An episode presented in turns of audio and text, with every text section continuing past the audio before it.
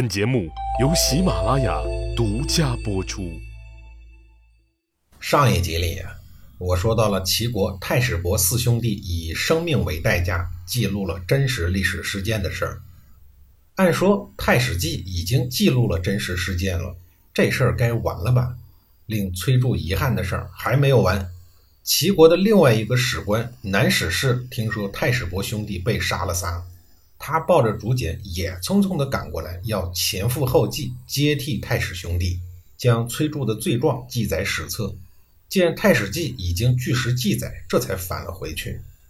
于是史书上便留下了这样的一段话：周灵王二十四年，齐后庄公六年春三月己亥，崔杼弑齐后庄公吕光于其府。太史伯四兄弟拿自己的性命做赌注。终于将崔杼的恶行真实的记录了下来，为后世提供了真实可信的历史资料。而齐太史四兄弟不畏强暴、前赴后继、秉笔直书的义举，也永载史册，为历代所传颂。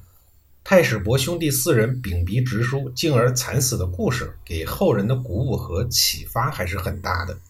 他永远鼓励着人们实事求是、勇敢地去追求、坚持真理。崔杼自任右相以后，将左相的位置留给了自己的政治盟友庆丰。庆丰这个人最大的特点就是喜欢喝酒，喝完酒以后呢，他倒也不乱性，而是喜欢一头钻进深山老林里打猎。因此，这个人常年的旷工，常年游走在山野丛林，与野兽为伍。这样一来，崔杼就更容易独掌朝政，专权独断了。党羽众多是必然的。时间久了，一看朝廷上全都是崔杼的人，常年活跃在深山老林里的庆丰心中自然是暗怀嫉妒。崔杼原来答应过偷情的二老婆唐江，立他的儿子崔明为家主继承人。因可怜长子崔成是一个少一条胳膊的残疾人，于是呢又不忍心说出口。要说这个崔杼对唐江还真是不错，和已然是死鬼的齐后庄公给自个儿戴绿帽子不说。还因为他让自己背上了弑君的恶名，并记入了史册。可即便是如此，他也没有打算休了他，对他还是爱的一往情深，真可以说是爱情界的典范。颇明事理的崔成觉察出父亲的意思，他不愿意父亲左右为难，于是主动站出来，愿意让出家主继承人的位置，自己到崔邑去养老，去过与世无争的日子。按说这样一来，不就皆大欢喜了吗？应该很容易达成啊。可是这中间又出幺蛾子了。家臣东郭偃和唐无咎不同意了。他们说崔邑是崔家宗庙所在地，一定要归于宗主。你都不是宗主了，你怎么有资格到那儿去养老、去占领宗庙呢？崔成一下子愤怒之极，心说：我把家主的位置都给让出去了，自己到那儿养一个老都不行。你们这也太过分了吧！于是找自己的胞弟崔强去诉苦。崔强是个急性子，见残疾哥哥受了这么大的委屈，想一刀宰了东郭偃和唐无咎，为哥哥报仇。可是杀人这事儿毕竟是下策，在崔成的劝说下，崔强暂时没有动手。可是这事儿僵住了，怎么办呢？没办法，崔成和弟弟就去见左相庆丰。希望他能劝父亲出面来主持一下公道，支持自己去崔邑养老。兄弟俩见到庆丰以后说：“我父亲他老人家的为人您是知道的，他就听唐无咎和东郭燕的话，家里的族人、兄长等人在他面前说话都没用。但您不一样，您德高望重，如果您出面帮忙劝说一下，没准能行。”庆丰早就对崔杼的专横跋扈嫉妒在心。听了崔杼两个儿子的话以后呢，觉得这里边大有文章可做，于是说：“你们俩先退下，容我想一想。”随后，庆丰就把家臣兼谋士的卢普撇给叫了过来，想听一听他的意见。卢普撇说：“崔杼这老小子，他是国君的仇人啊，上天就要抛弃他了。他家里出了乱子，您担什么心呢？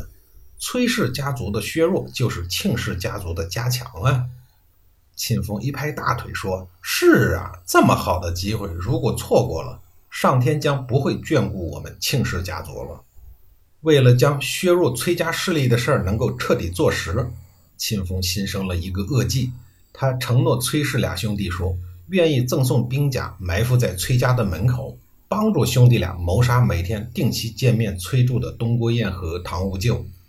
随后，东郭堰和唐无咎毫无意外的便死于了非命。崔杼听到变乱以后，十分的生气，急忙安排人马要抓亲儿子崔成和崔强。可是这哥俩已经在庆丰的秘密安排下逃之夭夭了。见家里出了这么大的乱子，崔杼跑到了老同事庆丰家中，诉说自己所遇到的祸难。老江湖庆丰假装不知情，惊讶地说：“崔庆虽然是两家，但实际为一体呀！不懂事的小子竟然敢目无尊长到这地步！您如果要讨伐他们，我一定效力。”崔杼信以为真，便道谢说。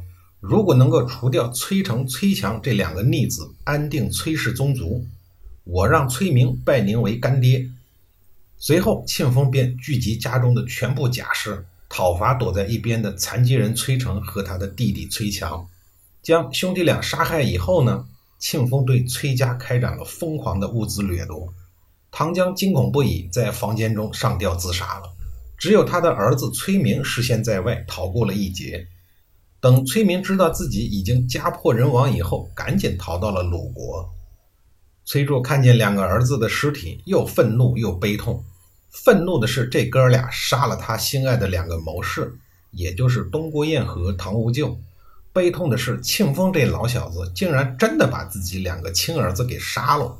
崔杼万万没有想到，自己在盛怒之下对庆丰说的话，竟然被他不打折扣的坚决执行了。崔杼回家以后，发现窗门都开着，空空如也。